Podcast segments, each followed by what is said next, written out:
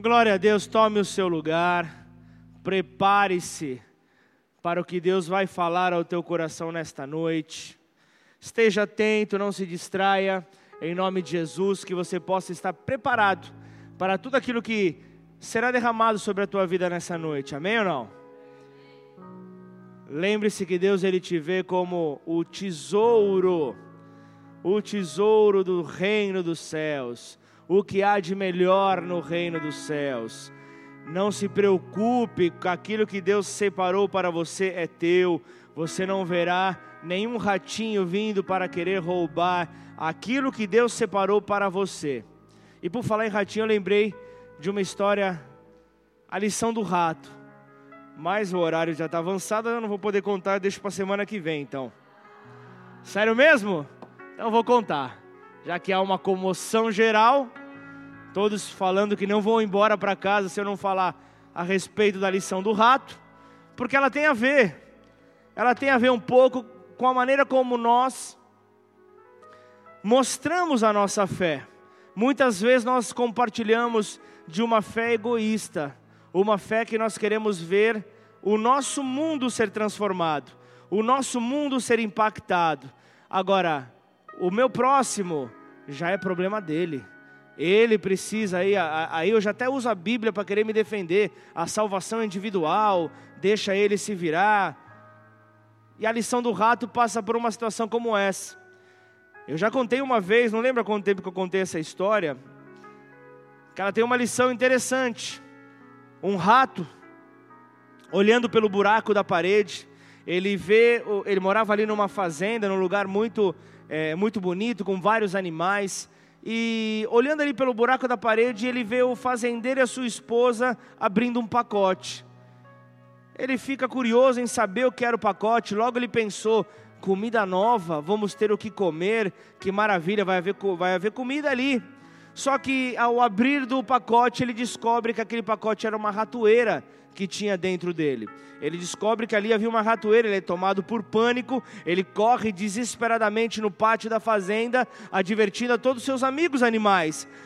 Pessoal, chegou uma ratoeira na fazenda, fiquem atentos, tem uma ratoeira na casa, corremos sérios riscos. Aí a dona galinha chegou e falou: Me desculpa, seu rato, com toda humildade, me desculpe, eu entendo que isso seja um grande problema para o senhor. Eu entendo que isso seja um problema realmente que deve estar ali fazendo com que os teus cabelos caiam.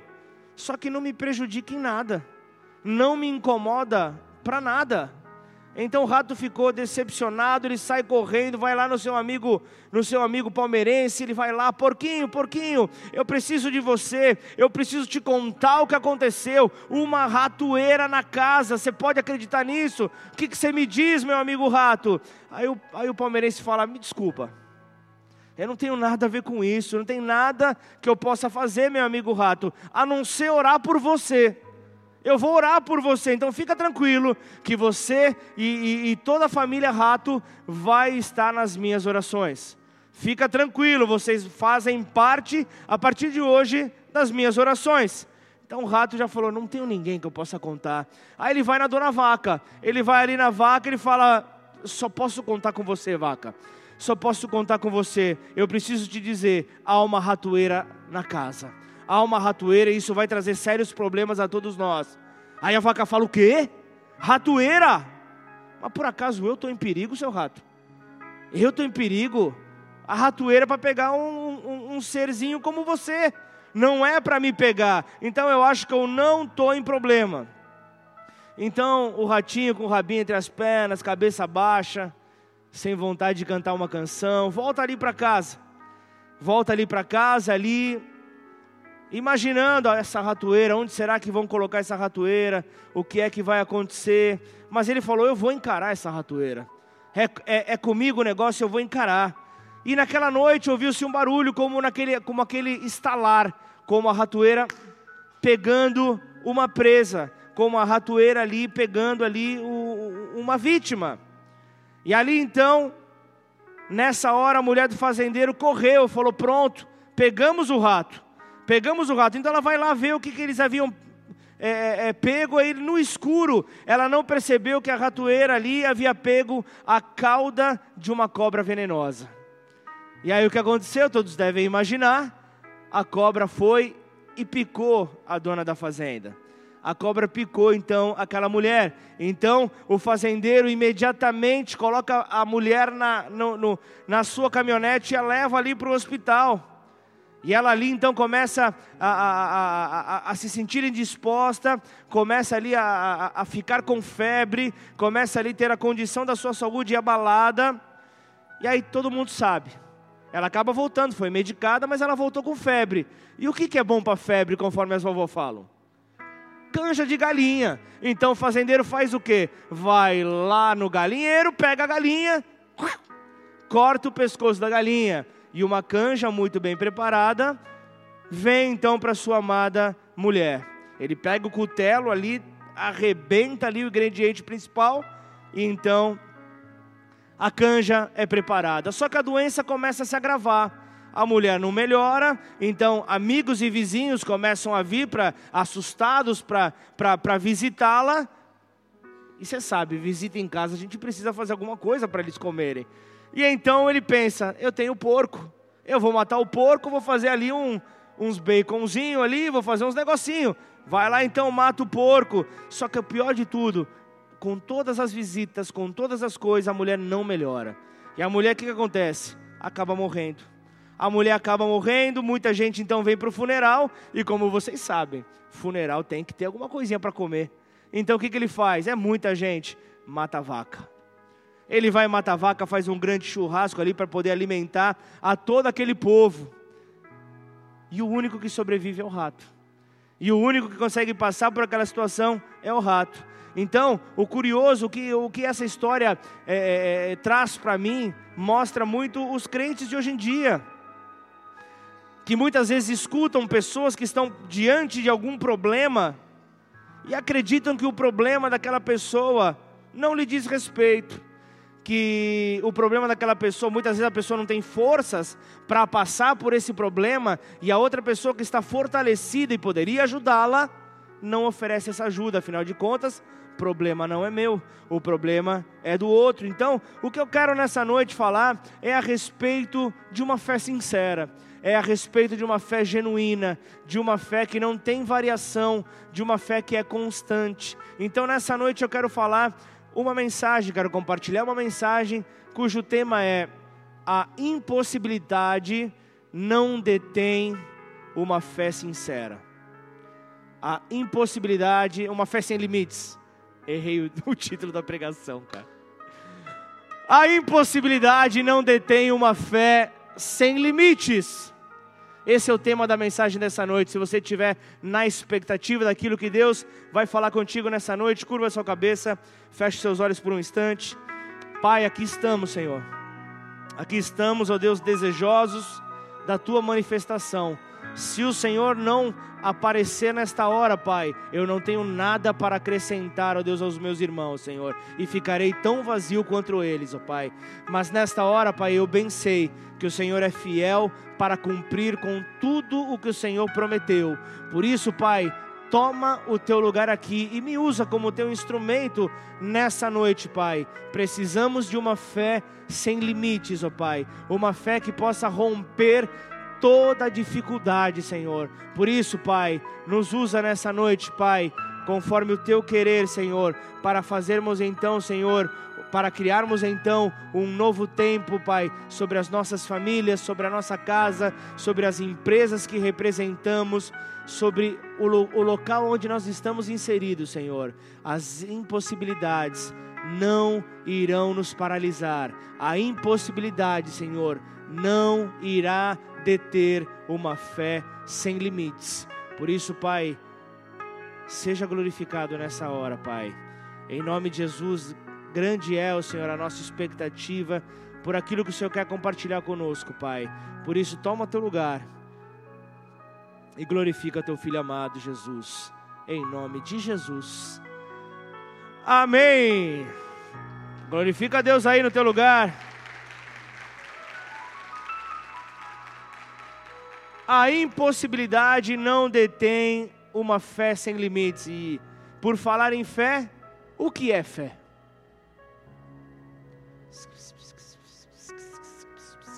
O que é fé? Quem pode me dar uma explicação a respeito de fé? O que é a fé? Aumenta aí o retorno aí, por favor, que eu não estou ouvindo. Se alguém estiver falando, o que é fé? Crer naquilo que ainda não aconteceu. Mas vai. Ou se vai.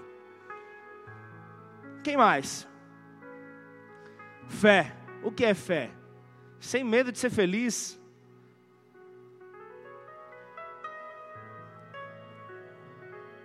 Certeza daquilo que não vemos. Segundo Hebreus, nós lemos aqui Hebreus 11, fala justamente um pouco do que foi falado aqui. Fala que é um firme fundamento na vida do homem. Não é qualquer fundamento, mas é um firme fundamento das coisas que se esperam. Das coisas que se esperam porque acreditam que já foram liberadas. Das coisas que se esperam e como o nosso irmão disse, prova das coisas que não se veem.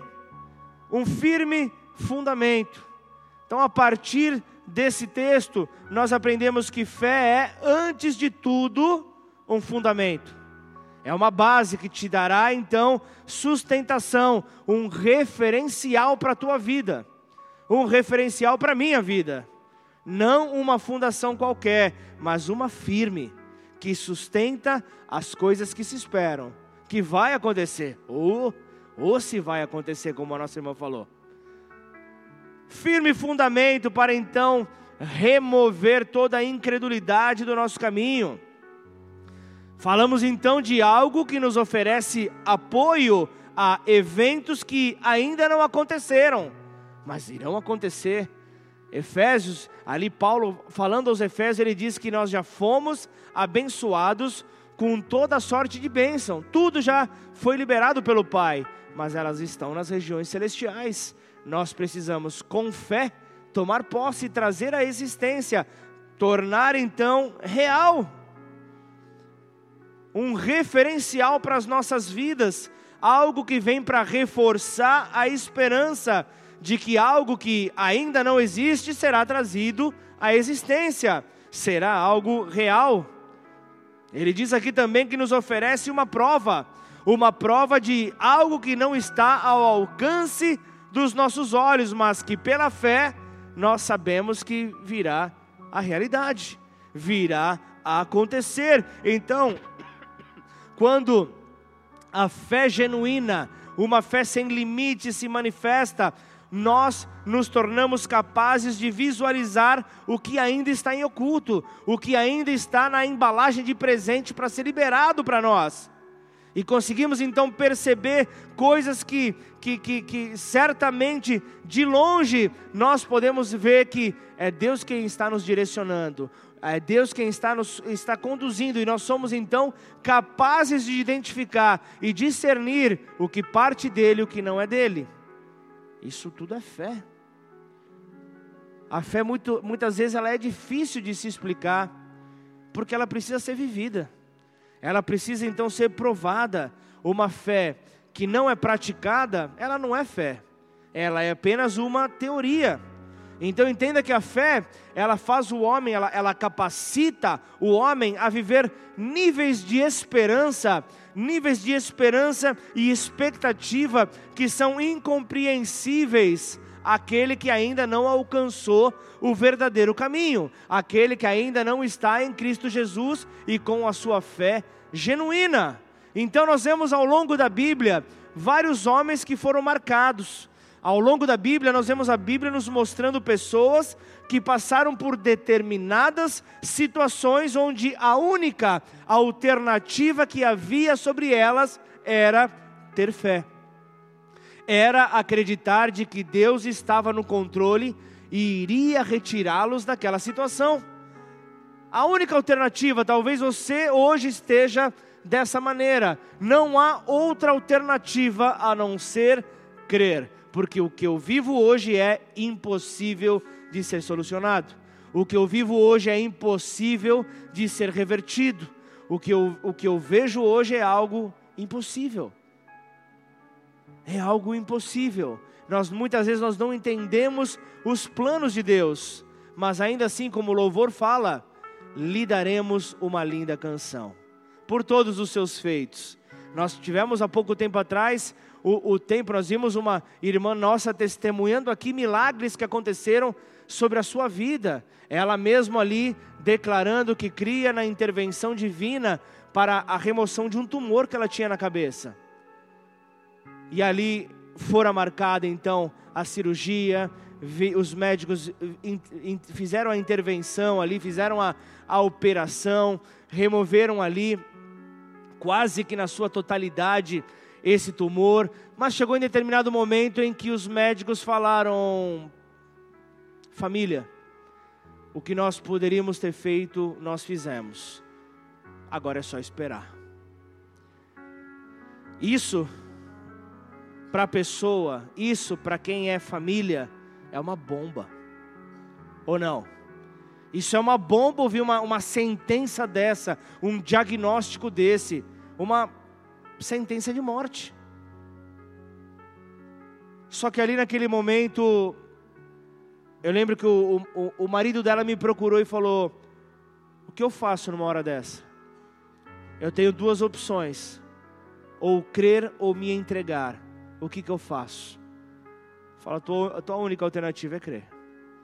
E então começamos um mover de oração, começamos um agir de oração, e esse mover de oração ainda permanece. Se você se lembrar, coloque a Bárbara nas suas orações.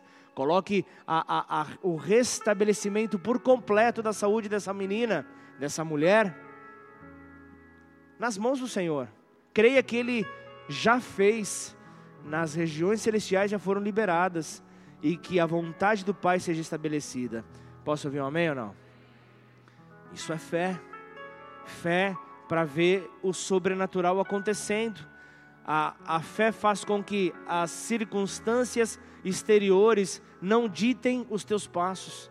A fé faz com que você não seja movido por aquilo que você vê, mas sim por aquilo que você crê. É isso que vai te conduzir então a caminhos talvez que você nunca antes imaginou.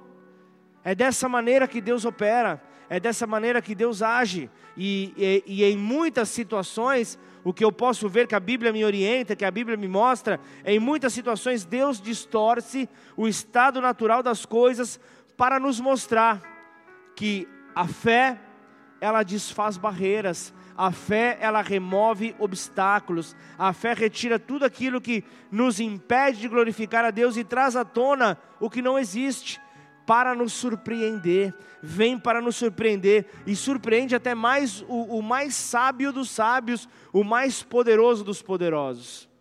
E então nós vemos que nessa hora, nessa hora da dificuldade, da impossibilidade, o cara pode ser ateu, pode ser o que for, que ele clama, que venha o milagre, que venha a intervenção, que venha, que venha esta sobrenaturalidade, que algo agora apareça e mude esta circunstância.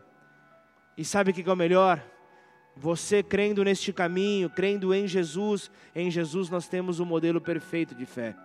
Em Jesus nós temos então toda a possibilidade de transformação sobre as nossas vidas. E uma palavra como essa de fé é algo que vem para dar então ritmo aos nossos passos na vida. Nós não podemos deixar então a nossa vida ser conduzida pelas circunstâncias. Nós temos princípios, nós temos valores, nós temos fé. É por isso que o nosso ponto de partida é a compreensão da mensagem desta noite. A impossibilidade, ela não detém uma fé sem limites a impossibilidade não detém uma fé que crê somente no Redentor e naquilo que Ele vai falar. Se Ele falou, é feriado. Se Ele falou, é estabelecido. Se Ele falou, já era. Se Ele falou, aconteceu. Só que qual é o problema nosso? O problema é que eu e você, eu, agora nós generalizamos a igreja, nós valorizamos muito mais o obstáculo Nós damos muito mais valor para o obstáculo e não para o potencial latente que há em Deus e nas suas virtudes, nas virtudes daquele que nos concedeu a fé para crermos que tudo pode mudar.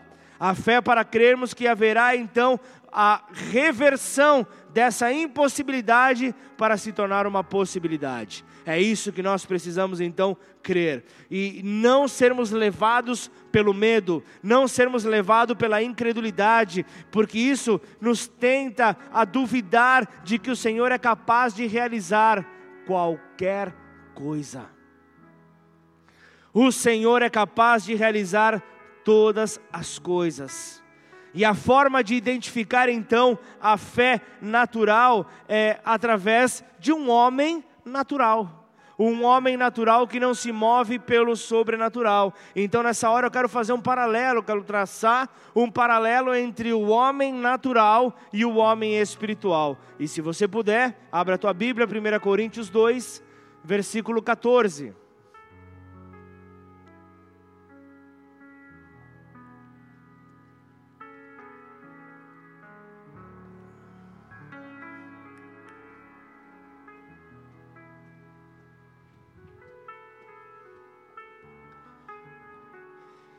1 Coríntios 2, versículo 14 diz: Ora, o homem natural não aceita as coisas do Espírito de Deus, porque lhes são loucura, e não pode entendê-las, porque elas se discernem espiritualmente. Agora, se.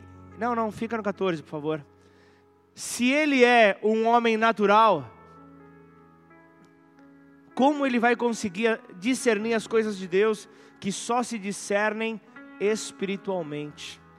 Como é que ele vai conseguir então ver isso se tornar algo claro? É por isso que você encontra dificuldades, obstáculos para compartilhar o Evangelho com pessoas que não se entregaram ainda ao Evangelho. Nós encontramos muitas dificuldades porque tudo parece loucura. Quando, conforme você vai falando, tudo parece loucura. Se você chega e começa a falar sobre plano de salvação, céu, inferno, a pessoa fala: que droga essa pessoa tomou? O que, que ela está falando? Como é que ela pode crer numa coisa dessa? Agora, se você compartilha o Evangelho na sua essência, compartilhando amor, distribuindo um abraço, uma palavra de alívio, jamais você será rejeitado jamais haverá rejeição diante da essência do Evangelho, da essência de Deus, que é o amor. Então entenda que a fé, a fé verdadeira, ela é muitas vezes ilógica, muitas vezes ela é irracional, muitas vezes nós não conseguimos compreender. A fé, a fé natural, é, é, é, ela, é, ela faz conta. A fé, a fé natural, ela se limita ao agir do homem. A fé natural não consegue entrar no sobrenatural de Deus. E pensa num assunto, num assunto que eu, eu me divirto sempre, é conversando com casais na, no, no aconselhamento pré-matrimonial e depois do casamento. Porque no pré é, é, é, um tal de se descabelar, a conta não vai fechar, é tudo múltiplo de mil, é tudo uma, uma fortuna. Como é que vamos fazer um casamento? Aí você começa a ver que o grande sonho começa a se diminuir. E então você começa a ouvir: Ah, eu vou fazer uma festinha, o meu casamentinho, vai ser algo bonitinho. Começa tudo a falar no diminutivo. Porque a fé, a fé natural, ela não conhece as armas espirituais que ela possui. A fé natural, ela limita o agir de Deus. E, e, e todo aconselhamento de um casal que marca a, a data do casamento, eu sempre falo: coloca o pé na água. Põe o pé sobre a água. Você quer ver o mar se abrir? Se você não colocar o pé na água, você nunca vai ver. Coloca o pé na água e creia. Você depois do teu casamento, tenta fechar essas contas. Tenta ver da onde saíram os recursos para pagar tudo. Você nunca vai chegar nessa conta. Você nunca vai conseguir fechar. O débito e crédito não vai bater. Você vai ver que Deus colocou a mão dele ali diante de uma resposta de uma fé. diante da resposta de um coração quebrantado. Di, diante dessa resposta é que nós vemos o agir de Deus. Quando respondemos aquilo que Deus quer ouvir dos seus filhos. Entenda que a fé natural é limitada pela razão. Então a fé natural, ela estabelece limites. A fé natural estabelece limites. Agora vem comigo para 2 Coríntios. 2 Coríntios, capítulo 10, versículo 4. 2 Coríntios 10, 4. Porque as armas da nossa milícia não são carnais, logo, a fé carnal, a fé natural, não tem lugar. E ele continua dizendo: e sim, as nossas armas são poderosas em Deus para destruir fortalezas, anulando nós sofismas. Sofismas, falsos argumentos, ou ainda argumentos que até parecem corretos, argumentos que têm uma roupagem bonita, mas a sua estrutura é inconsistente. A sua estrutura é inconsistente, ela é incorreta, ela é enganosa. Não dá para você permanecer nela. Por isso é que você deve se revestir das armas poderosas em Deus. Ela destrói fortalezas. Por quê? Sofismas, sofismas estabelecem fortalezas na mente. Fortalezas na mente. Você começa a ver pessoas com argumentos errados, que muitas vezes se desviam do Evangelho, se desviam, se desviam da casa do Senhor. Vai argumentar com essas pessoas, elas ficam cegas, elas têm fortaleza na mente que as impedem de ver o cenário total, de ver o contexto geral, e então elas se limitam, se limitam nessa posição então desses sofismas começam então a, a, a ver as coisas acontecendo na sua frente, mas não com eles. Sofisma nada mais é do que uma mentira maquiada. Uma mentira maquiada propositalmente com argumentos verdadeiros, para trazer confusão. Os sofismas trazem consigo confusões e são informações contrárias à fé. Logo você entende é um inimigo da fé. E é isso que constrói então essas fortalezas, essa resistência, para você entender melhor, resistências na mente. Faz com que pessoas vivam aprisionadas a essas estruturas.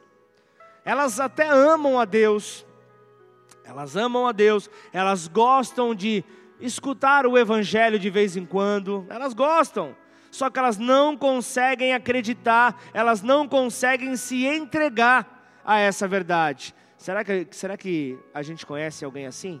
Será que você conhece alguém assim? Que até de vez em quando vem, escuta a palavra, ama a Deus, mas não se rende, porque tem uma mente formatada. Tem uma mente formatada por outros conceitos, por outras tradições, por sofismas. Aí você conhece muitas vezes pessoas que, que leem muito, pessoas que já leram tanta filosofia, que se alimentaram de tantas doutrinas, de tanta coisa, tanta doutrina diferente, tirando de cada uma delas apenas o que lhes convém, criando a sua religião pessoal, criando aquilo que eles interpretam como a Bíblia crendo aquilo que eles interpretam como Deus, sendo uma religião particular. Quer que eu te dê um exemplo que você já deve ter escutado? Quantas pessoas você não conhece que se apresentam como eu sou meio católico, meio espírita? Tem alguém que conhece alguém assim? Eu sou meio católico, eu sou meio espírita. Aí eu vou te dizer algo, não faz nenhum sentido antes que você fique nervoso, porque de repente essa pessoa é, é um parente teu, alguém próximo a você. Entenda só, no que o catolicismo crê? O catolicismo ele prega que Jesus ele pagou o preço dos nossos pecados na cruz do Calvário. É isso que eles acreditam ou não? Só que o Espiritismo ensina a doutrina do karma. E se alguém já passou pelo Espiritismo, pode me corrigir, sabe que a doutrina do karma, ela ensina que, que é necessário pagar o preço pelos seus próprios erros. Não tem aí uma oposição? Não tem aí uma, uma, uma inconstância nessa união, nessa unidade? Então há uma divisão, não tem uma mesma mentalidade, um mesmo princípio. É que na verdade a pessoa pega uma parte de que lhe convém, outra parte ali e vai moldando ali a sua própria religião. Vai moldando aquilo ali para que seja bonzinho com todos. Só que Jesus não morreu na cruz para que nós sejamos bonzinhos com ninguém. Jesus morreu na cruz para que nós obedecêssemos ao Pai. O fato de você ser bom com alguém é uma consequência da obediência a Deus, da obediência à palavra dele. Então, assim, fortalezas mentais, elas são formadas, elas são criadas, acabam impedindo que as pessoas conheçam então a fé sem limites, a fé genuína. Então você vê que tudo parece loucura. Então, em nome de Jesus, que Deus possa guardar nessa hora a tua mente, que Deus possa guardar os teus pensamentos, que toda confusão que você possa estar nessa hora sentindo, toda informação, toda informação atrapalhada, misturada, que possa estar chegando até você, possa ganhar sentido nessa hora, possa vir de uma maneira clara e toda confusão dê lugar a uma certeza, a uma paz em tudo que o Senhor quer falar para nós nessa noite. Amém ou não? Que nós possamos então receber isso que Deus tem para nós. Para sermos fortalecidos, para termos então a nossa alma guardada. E por falar em alma, nós sabemos que os olhos são a janela da alma. Então, portanto, imagina só, aquilo que você lê, aquilo que você é, é, é escuta, influencia a sua alma diretamente e toda a tua forma de crença.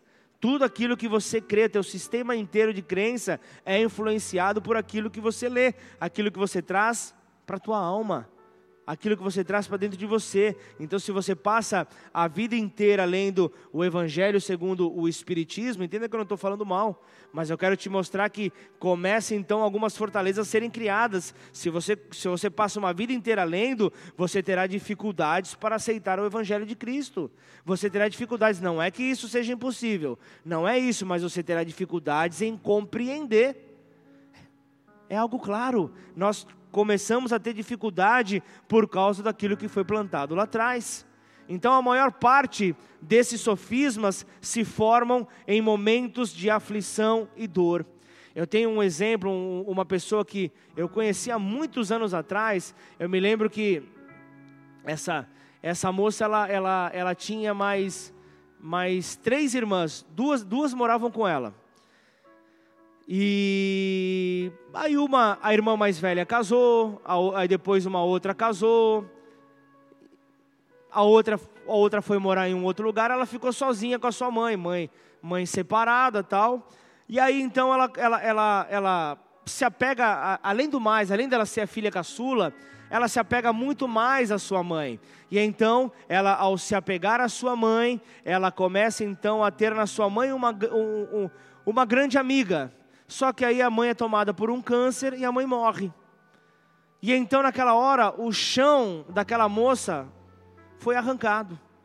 E aquela moça se viu com pouca idade, não me lembro a idade que ela tinha na época, se viu com pouca idade, sozinha, morando na, no, na casa onde ela, eles moravam.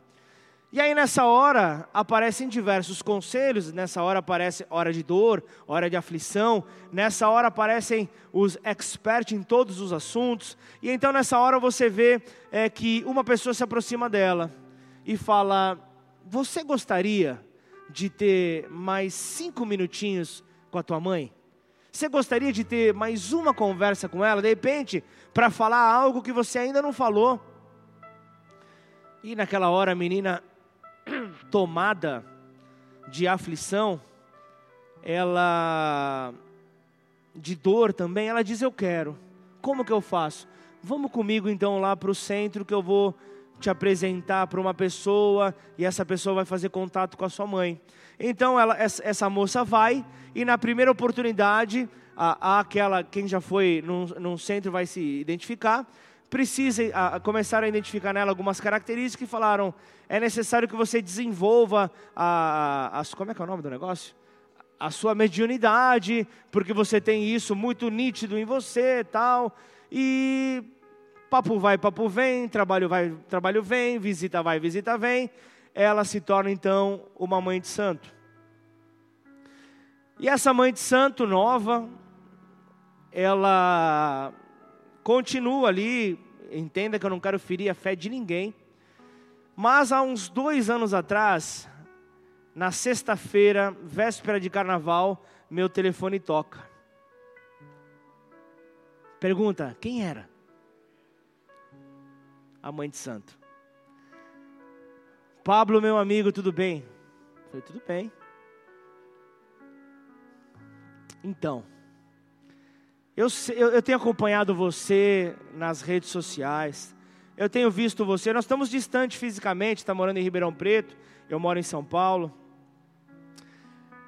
Mas eu tenho acompanhado, eu tenho visto que você tem sido usado por Ele, você tem sido usado por Ele para fazer a diferença na vida das pessoas. Eu falei, glória a Deus por isso. E eu falei, e eu estou precisando de ajuda. Acorda aí, irmã que está dormindo. Eu estou precisando de ajuda. Falei, que ajuda você está precisando? Aí ela começou a falar, então, acho que você deve saber um pouco da minha história. Ela fez o um resumão da história. Eu sou cabeça ali naquele, naquele centro, eu faço, eu aconteço. É, os guias cuidam de mim, os guias me guardam. Eu falei, legal. E, e agora, cadê eles? Agora eu não posso contar. Por que você não vai no centro? Vai no centro, busca eles aí na sua guia. Não dá. Falei, por quê? Porque eles estão espalhados, preparados para matar no carnaval. Eles estão espalhados, então o guia que me serve não pode nessa hora me servir. Preciso da tua oração. E aí então tive a oportunidade de falar um pouco a respeito de fé, um pouco a respeito daquilo que eu creio, mas o que eu quero te mostrar não é o meu poder, até porque talvez aí você está me vendo como se fosse alguém alto, mas eu eu não tenho 1,70m. Eu não tenho muito a oferecer, físico de jockey aposentado. Não tenho muito a oferecer. Mas eu sei, quem me conduz me faz mais do que vencedor. Eu sei que a minha fé no meu redentor faz com que aqueles que estão fora reconheçam: existe algo que é maior do que você que está em você. E que, que eu sou melhor do que você? Nada. O que nos diferencia talvez seja o desejo por buscar mais. É isso que nos diferencia. Então, o que nós precisamos é compreender que, que nós temos que caminhar com esta fé sem limites, porque haverão momentos de desespero na vida de qualquer um, e, e, e essas experiências me mostram que quanto maior o desespero, mais aberto o ser humano está a experimentar qualquer remédio que lhe traga alívio. Então você vai ver muitas pessoas que estão às vezes sentadas do teu lado na igreja, ao passarem por dificuldades, por situações de desespero, começam a buscar todo tipo de remédio para ver então a sua ferida sarada, para ver então a sua dor diminuída. Aí você escuta, afinal de contas, todos os caminhos levam a Deus. Não é isso que falam? Todos os caminhos levam a Deus, só que esta informação paralisa a pessoa de crer que Jesus Cristo é o único caminho que leva ao Pai. É esse tipo de sofisma, é acreditar que a, a, todos os caminhos fazem com que você, de uma maneira ou outra, chegue até o Pai. Ou ainda talvez você já foi confrontado por pessoas próximas. Pessoas próximas têm acesso ao teu coração e quando elas batem, machuca o teu coração. Então você já pode ter escutado: ah, vocês evangélicos são, acham que são melhores. Isso se dá por causa de muitas pessoas que tentam enfiar o evangelho abaixo, é, goela abaixo da pessoa. Muitas vezes por não compreender o tempo, por não discernir o tempo, por não saber o momento certo de falar Umas até perdem o tempo e a pessoa acaba deixando de conseguir ser evangelizada. Agora outros acabam querendo matar, é você querer dar uma feijoada para um bebê. Você mata o bebê, o bebê morre engasgado, não tem como. Por isso é que nós temos que, que, que nos aprofundar nessa fé sem limites que vai nos direcionar a encher a casa do Senhor. Essa fé sem limites que faz com que nada te paralise. Não é uma fila de banco, não é, é, é o centro da cidade, não é o, dentro do ônibus, não é o lugar, não é nada que vai te impedir de falar do amor do Pai. Aí as pessoas vão falar, ó, tá vendo ali, ó, tá vendo o Marquinhos, ó, o Marquinhos ele anda com, com um martelo, porque todo lugar que ele vai, ele prega. Todo lugar que ele vai, toma pregada, toma pregada. Então vou te chamar, vai, vai começar a ter o, o apelido. Todo mundo já tem apelido de pastor, né? Pregou uma vez, já olha lá, lá vem o pastor. Ou ainda, martelo. Olha o martelo aí, ó. Mas não se envergonha. Não deixa, não deixa que essas palavras te controlem. Não deixa que essas palavras inibam você de cumprir com a vontade do Pai porque a mente controlada pelo Espírito não depende de coisas externas. A mente controlada pelo Espírito enxerga e concebe apenas o poder ilimitado de um Deus Criador, apenas o poder ilimitado desse Deus sobrenatural. Então, o homem espiritual ele se diferencia do homem natural e ele não impõe sobre si limites.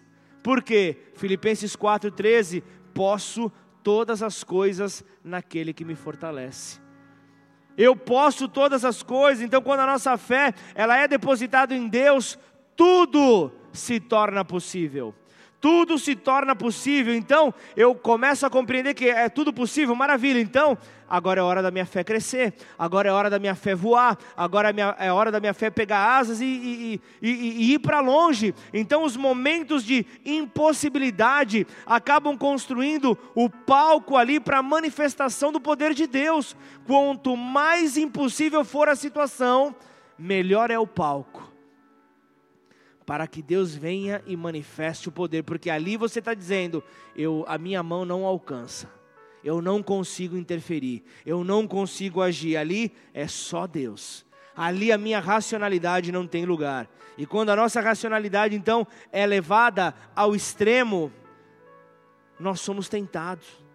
Quando a nossa racionalidade é levada ao extremo, nós fazemos que a nossa fé brote ela tem que responder. Nós temos que dar resposta em fé se queremos sair dessa condição de tentação.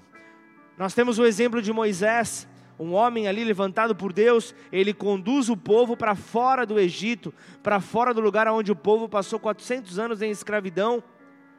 E ali, quando ele tira o povo daquele lugar, a sua fé ela é, é, é, é, ela é despertada, mas antes a sua racionalidade é tentada. Porque imagina ali o, o, o, cenário, imagina ali o que aconteceu quando, o, quando Moisés então conduz o povo para fora do Egito ele começa a ver os soldados egípcios encurralando o povo, começa a ver os soldados vindo para cima dele, não havendo alternativa de fuga, eles vão em direção ao mar, eles vão em direção ao mar para tentar fugir. Agora imagina, mas imagina, imagina, imagina, imagina mesmo.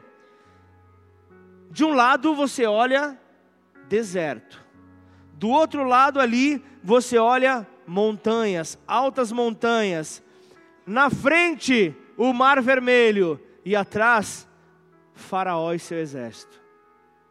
É nessa hora que saiu a expressão deu ruim. É nessa hora que falaram pela primeira vez: a casa caiu. O que é que nós vamos fazer numa situação extrema como essa? Uma situação extrema como essa levou os judeus a conhecer os fundamentos da fé, e então o nome do Senhor se fez temido sobre toda a terra, porque naquela hora ele dá uma direção a Moisés, e Moisés então ele dá o comando e as águas se abrem. As águas se abrem, o povo passa, e após o povo passar, as águas se fecham. Então, o Deus dos judeus, esse Deus é poderoso o Deus dos judeus ficou conhecido e todos começaram a temer na terra aquele Deus.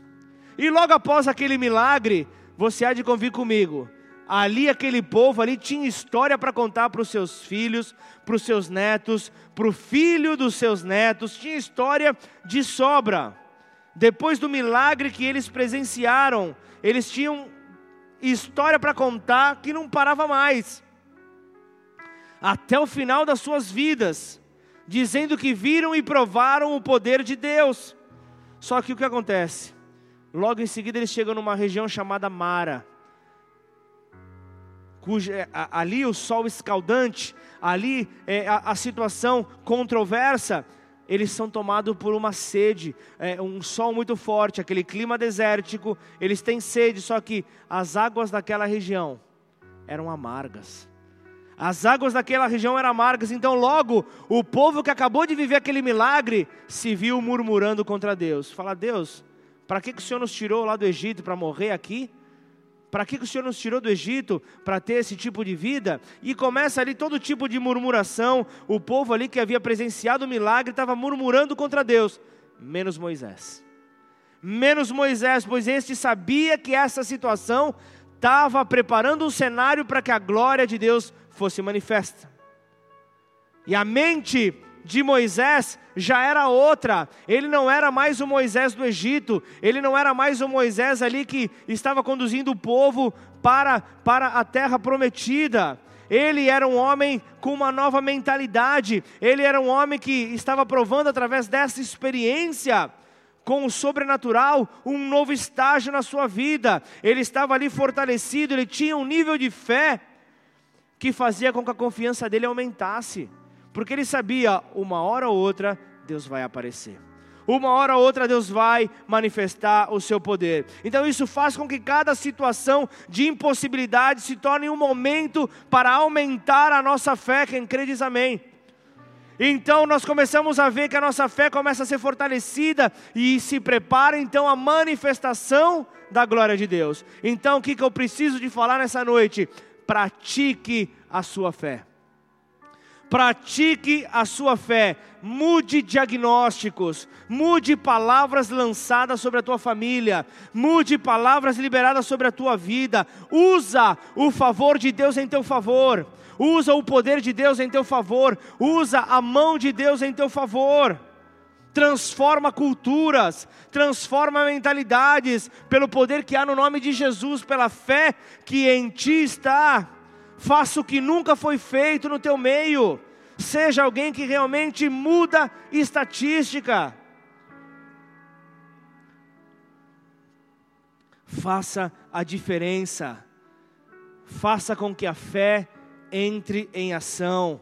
A fé te tira de todo lugar de paralisia.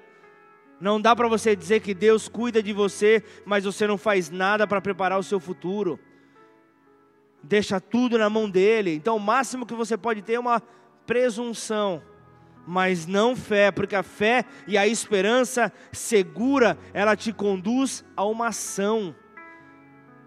E você sabe que Deus vai fazer, mas você cumpre com a tua parte. Tiago 2,26 diz: Assim como o corpo sem fôlego está morto, também a fé sem obras está morta. De que adianta você pensar que vai mudar o mundo se você não consegue mudar a sua própria vida?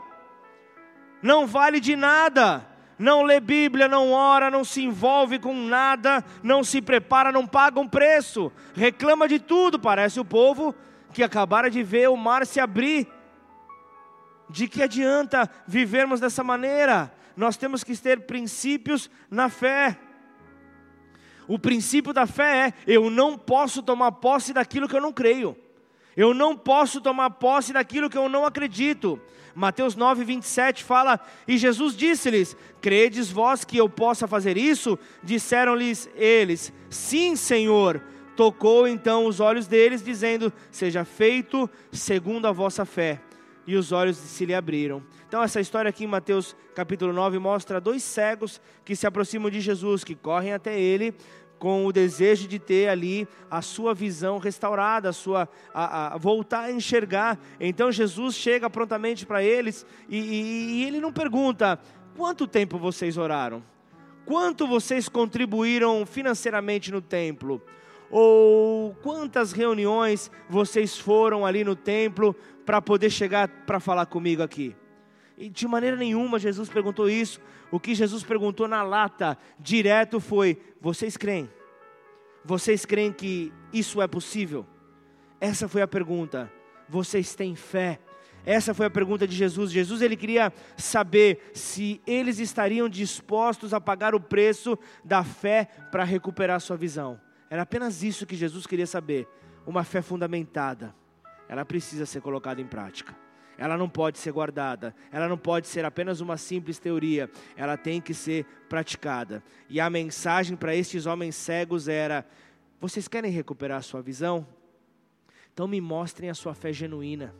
Você quer mudar a circunstância que está sobre a tua vida? Mostra a tua fé.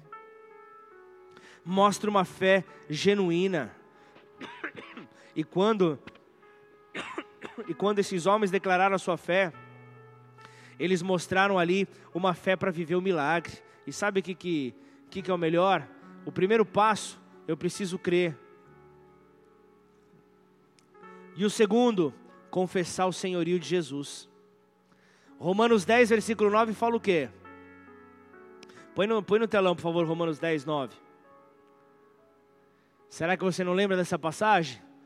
Se com a tua boca confessares Jesus como Senhor, e em teu coração creres que Deus o ressuscitou dentre os mortos, será salvo.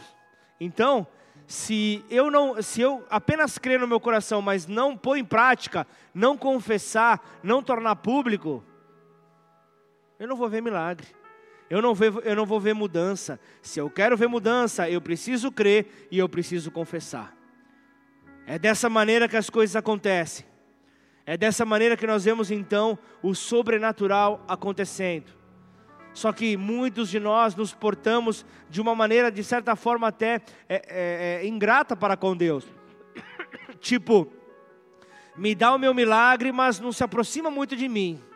Jesus, por favor, não se aproxima muito de mim. Então quero finalizar essa mensagem te perguntando: quem é Deus para você? Quem é Deus para você? Qual é a resposta que você consegue dar aí no teu interior? Será que Deus para você ele é um simples band-aid, um simples curativo que você usa ele apenas para tentar curar uma ferida, depois de curar, você joga fora? Ele é apenas alguém que você clama por provisão? Quem é Deus para você? Você crê que Ele pode fazer do sobrenatural algo possível e real sobre a tua vida? Se você crê, você precisa confessar isso. Você precisa exercitar a tua fé. Assim, a, a, assim mais completa será então a nossa experiência no reino de Deus com uma fé genuína, onde não há impossíveis ao que crê. Não há impossíveis, não há limites para aquele que crê. Marcos 11, 23 diz isso. Tudo quanto em oração pedirdes, creia que já recebestes, e será assim convosco. É dessa maneira que nós estamos ligados ao Senhor. Tudo quanto em oração nós pedirmos, nós já precisamos crer é dessa maneira que a nossa mente é conectada à mente do Senhor. É dessa maneira que nós vemos então ação. Então, para progredir, nós precisamos de um plano de ação. Para progredir, nós precisamos colocar isso em ação. Então, se organiza, coloca os teus planos no papel Coloca os seus planos no papel. O que é que você vai fazer então nas próximas semanas, nos próximos meses, nos próximos anos? Ou vai ficar apenas ajoelhado, chorando, clamando: Deus, faz um milagre sobre a minha vida? Orar faz sentido. Orar tem espaço, mas nós precisamos agir. A fé sem obras, ela é morta. Nós precisamos então entrar em ação Começa sem medo, por mais que você se ache pequeno. Imagina já que você pode realizar, aonde você pretende chegar e quem você pretende influenciar. Entenda que você já conseguiu isso, tudo te é possível, basta crer. Pode ser um diagnóstico médico que deram para você, para tua família. Pode ser um, um, desemprego surpreendente que apareceu sobre a tua casa. Pode ser uma reversão ali de situações debaixo dos teus olhos que você não vê mais possibilidades para mudar. Não se preocupe, apenas creia, mas não se preocupe em como você vai alcançar esses objetivos. Isso cabe a Deus. O teu papel é crer, a, a, a, o manifestar da glória é Ele. Então, enquanto você sonha, enquanto você pensa, enquanto você imagina, você planeja então que vai começar a entender o motivo pelo qual Deus te criou. Tudo vai começar a fazer sentido para revelar então a glória dele. Tudo vai começar a ficar claro. Então, a, a, entenda que as pessoas que transformaram e que, e, e que transformam e transformarão o mundo são aquelas que removeram a palavra impossível do seu vocabulário. Elas não carregam a palavra impossível mais com elas. Elas sempre vão, encontram um obstáculo, elas perguntam: como posso fazer para corrigir essa rota? Não, oxa, é impossível, sabia, não ia dar certo. Pessoas que querem transformar o mundo nunca colocam a palavra impossível no seu caminhar, mas fazem a diferença. Porque a razão, a razão ela, ela, ela quer o como, como fazer, enquanto que a fé, a fé ela tem aonde eu vou buscar onde eu vou alcançar. Então eu preciso ter esses dois pontos aqui. Eu preciso compreender se Deus pede para eu amar meu inimigo, como que eu posso fazer se ele é meu inimigo? Se eu tenho um sentimento não muito bom, mas se ele falou, ame o seu inimigo, é porque ele vai te capacitar a fazer isso. Ele tem as ferramentas já preparadas apenas para te entregar, para que você possa fazer a diferença. E o fato de você amar a um inimigo, você mostra ali o reino de Deus em ação. Mostrar o amor faz toda a diferença. Então entenda isso que Deus não, nunca pediria algo que não estivesse disponível para nós. Deus nunca faria isso se Jesus, ele entrega uma missão, ele concede os meios para conseguirmos realizar esta missão. Amém ou não? Então entenda isso, só depende de nós. O que? Crer. Ter fé. Se Deus te deu a semente, plante-a. Não vai comer a semente não vai comer a semente, plante ela, não vai deixá-la de lado, faça com que ela se multiplique. Então visualize-se ali, você fazendo alguma, algo na sua mente, começa a, a, a traçar, a traçar esse, esses planos, começa a transformar o seu pensamento em uma ideia, começa a fazer com que essa ideia então alimente a sua imaginação. Pega então essa sua imaginação e coloca ela num papel para que possa vir então em ação. Lute depois para realizar, para que esse plano não fique eternizado num papel. Isso é fé. E eu estou falando nessa noite com sonhadores. Sonhadores que, ao compreenderem o poder da fé, se tornam visionários. E visionários, ao compreenderem as ferramentas que têm, tornam-se missionários no reino de Deus. Tudo começa com um pensamento que se torna ali um sonho, uma imaginação, e tudo começa então a acontecer. Você precisa lutar para realizar. Para quê? Para glorificar o nome de Deus. E apresentar então o Senhor ao mundo, como? Através das suas obras as tuas obras mostrarão o Senhor. Então, essa é a nossa identidade. Pela fé, somos chamados para anunciar a glória de Deus. Pela fé, somos chamados para fazer a diferença, porque o mundo anseia pela manifestação, pela revelação dos filhos de Deus. Então, arregaça as mangas e vamos trabalhar. Faça com que a impossibilidade seja apenas o combustível para que a fé sem limites dispare de dentro de você. Curva sua cabeça, feche os seus olhos. Aleluia, aleluia, aleluia. Pai, em nome de Jesus, Senhor. Eu não posso nessa hora terminar esta mensagem, Pai, terminar este culto, sem antes fazer com que um convite seja compartilhado, Pai, com os meus irmãos. Então quero falar apenas com quem entendeu essa mensagem. Eu quero falar apenas com aquele que recebeu a palavra que foi liberada nesta noite. Talvez você recebeu essa palavra e no teu interior algo começava ali a aparecer. Você declarava: "Ah, mas pastor, você declara isso porque você não sabe o que eu estou vivendo". Você declara isso porque você não sabe o que eu presenciei hoje, a cena que eu presenciei hoje. Você não sabe o que está acontecendo comigo, pastor. Realmente eu posso não saber. Mas eu sei que talvez você esteja diante de um cenário para a manifestação do poder de Deus.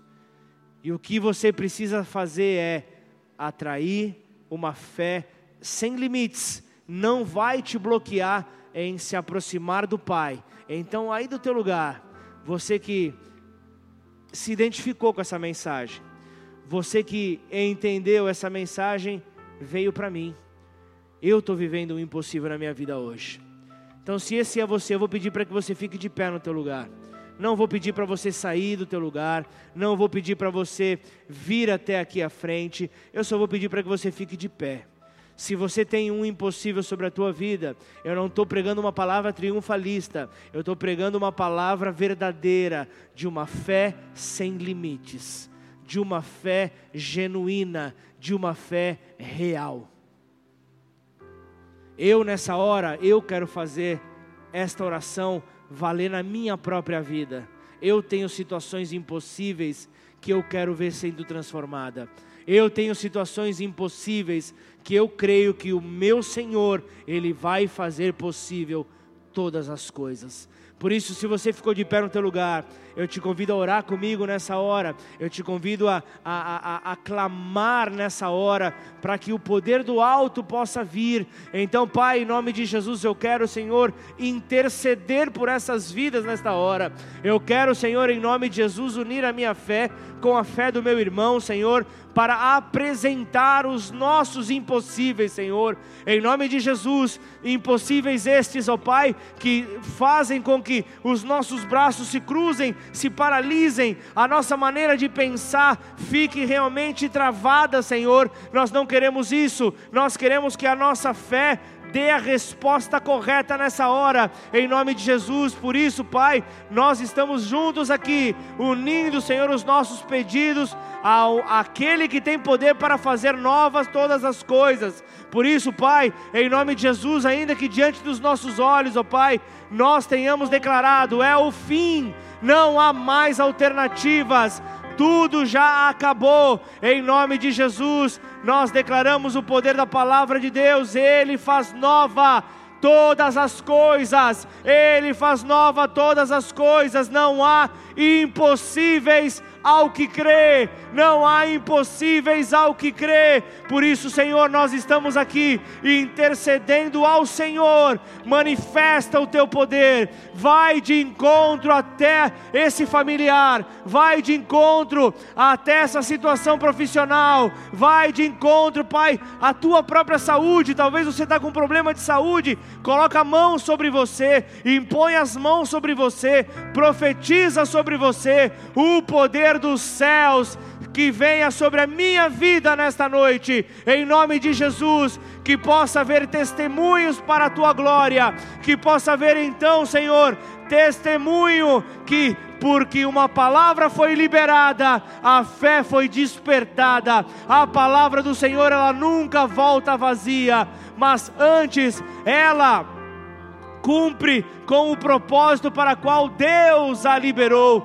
Deus a estabeleceu, por isso aí do teu lugar, toma posse dessa palavra, tome posse das promessas do Senhor. Fiel é aquele que prometeu para cumprir, fiel é o Senhor sobre a tua vida para transformar o diagnóstico que foi lançado, para transformar a palavra que foi liberada, para transformar aquele marido que não olha mais no, no, no, nos olhos da esposa, aquela esposa que não consegue dialogar com o marido. Ele, Ele é o Deus Todo-Poderoso que é capaz de transformar ao ponto de vocês se sentirem uma nova lua de mel. Ele é o Deus Todo-Poderoso e sobre Ele depositamos a nossa fé. A nossa fé não está sobre algo que seja inconstante, a nossa fé está sobre a rocha firme que é o Senhor. A nossa fé está sobre a rocha eterna, sobre a rocha intransponível inexporível,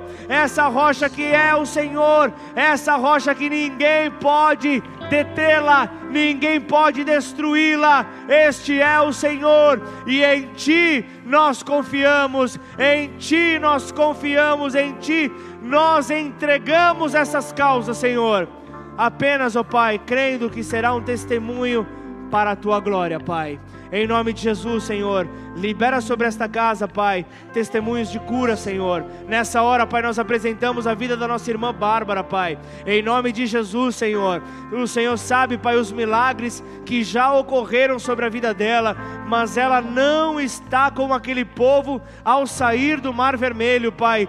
Ela não está murmurando, Pai, mas antes ela está glorificando ao Senhor, sabendo que o Senhor, ó Pai, vai mudar toda circunstância, o Senhor vai ser exaltado e ela não tem deixado de pregar a tua palavra. Por isso que isso sirva de exemplo para cada um de nós, Senhor, que estamos aqui saudáveis, ó Pai que estamos aqui com força, Senhor. Nós não estamos, ó Pai, sobre uma cadeira de rodas, sobre, uma, sobre um leito hospitalar. Nós estamos aqui, Senhor, buscando as ferramentas que o Senhor tem para as nossas vida, Senhor. Nós estamos aqui buscando o que o Senhor tem separado para nós. Por isso, visita, Senhor, de, maneira, de uma maneira sobrenatural, cada um que entrou aqui nessa noite, Pai. E que assim, Senhor, os valentes da quinta-feira, os guerreiros da quinta-feira, Pai, sejam aqueles, ó Pai, que irão, ó Pai, realizar o anacaso, irão realizar, ó Pai, a pregação, o compartilhar da palavra do Senhor de uma maneira intensa, de uma maneira violenta, para que assim então a casa do Senhor fique cheia, até que ela permaneça cheia, saindo todo vazio, Senhor. Pai, a famílias que estão clamando, Pai, pela manifestação, pela revelação dos teus filhos, Senhor. Por isso nós estamos aqui, Senhor. E nós queremos, ó Pai, viver com esta fé genuína, viver com esta fé, Senhor, sem limites, ó Pai. E assim como igreja nós declaramos, ó Pai, as impossibilidades não irão, Senhor, deter uma fé simples, uma fé genuína, uma fé sem limites em nome de Jesus, Pai. Eu quero também orar, Pai, por todo aquele que entrou nesta noite, Senhor, sem um compromisso para contigo, Pai. Como nós entendemos, ó Pai, com aquela passagem dos cegos, como nós vimos em Romanos, ó Pai, não basta apenas crer no coração, é necessário declarar. Por isso, talvez você nunca externou isso, Talvez você tenha aí Deus no teu coração, talvez é, é, essa é a palavra que você tem liberado. Você crê em Jesus, mas você nunca declarou isso. Você nunca fez essas palavras conhecidas, você nunca colocou para fora isso. Então esta é a hora, este é o momento. Então, aí do teu lugar eu quero te convidar. Não importa se você entrou hoje aqui pela primeira vez, você se sinta um visitante, não tem nenhum problema, porque para Deus nós somos todos iguais. E o que ele quer nesta noite é que haja salvação. Para que isso aconteça, basta crer no coração e com os lábios declarar que ele, ele veio para morrer no nosso lugar e ressuscitou ao terceiro dia, o filho de Deus. Então aí do teu lugar, você que quer fazer esta oração, repita comigo, declara assim: Pai. Pai Nesta noite, nesta noite, eu quero me arrepender. Eu quero me arrepender das minhas atitudes, das minhas atitudes que me mantiveram, que me mantiveram distantes de ti, distantes de ti. E nessa noite, e nessa noite, eu reconheço, eu reconheço que Jesus Cristo, que Jesus Cristo é o teu filho, é o teu filho, morreu no meu lugar, morreu no meu lugar, pela minha liberdade, pela minha liberdade. Mas ao terceiro dia, mas ao terceiro ele dia, ressuscitou, ele ressuscitou e hoje vivo está. E hoje vivo está. Por isso, Senhor, por isso, Senhor eu quero reconhecer, eu quero reconhecer Jesus, Cristo, Jesus Cristo como meu único, como meu e, único suficiente, e suficiente Senhor, e Salvador. Senhor e Salvador. Escreve o meu nome, Escreve meu nome no, livro da, no vida, livro da vida, e a partir de, e hoje, a partir de hoje, muda minha história, muda minha história, acrescenta sobre a minha vida, acrescenta sobre a uma minha vida, fé inabalável, uma fé inabalável, em Ti, Senhor, em Ti, Senhor, em nome de Jesus, em nome de Jesus, Pai, em nome de Jesus, eu quero apresentar essas vidas, ó Pai que se renderam diante do teu amor, diante do teu senhorio. Com este princípio da fé, eles creram, Pai. Eles creram que poderia haver diferença. Eles creram que poderia haver transformação. Por isso, Pai, as nossas vidas estão em tuas mãos, Senhor. Como família, nós queremos, ó Pai, celebrar este momento, Pai, momento de salvação, momento de alegria, festa nos céus. Por isso, aí do teu lugar, dê um brado de vitória ao Senhor, glorifica ao Senhor. Em nome de Jesus.